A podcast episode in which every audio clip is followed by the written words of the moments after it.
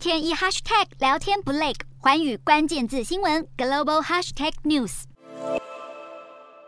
拜登政府四号宣布将猴痘列为公共卫生紧急事件，呼吁美国民众严肃看待猴痘。而被誉为防疫美国队长的佛奇也乐见美国提升猴痘疫情阴影级别，有助于当局释出额外的资金和取得猴痘的感染数据。美国媒体报道，猴痘病例已经突破七千起，几乎所有的个案都曾经发生男男性行为。此外，新英格兰医学期刊七月刊登的跨十六国研究中，调查超过五百名猴痘确诊者，发现九成八是男同性恋或是双性恋者，更有超过四成感染了艾滋病毒。此外，三十二名确诊者中有二十九名精液中出现猴痘的 DNA，让专家解读为猴痘可能透过性行为传播。而巴西七月底通报第一起的猴痘死亡个案，已经累计超过一千四百例。巴西当局表示，已经向泛美卫生组织和世卫组织订购猴痘疫苗，第一批两万剂预计八月底送达，并且评估在巴西生产猴痘疫苗的可行性。无独有偶，泰国也严防猴痘的疫情，第一批一千剂的疫苗预计八月稍晚抵达，并且考虑由双性恋男性或是免疫力低下者优先接种。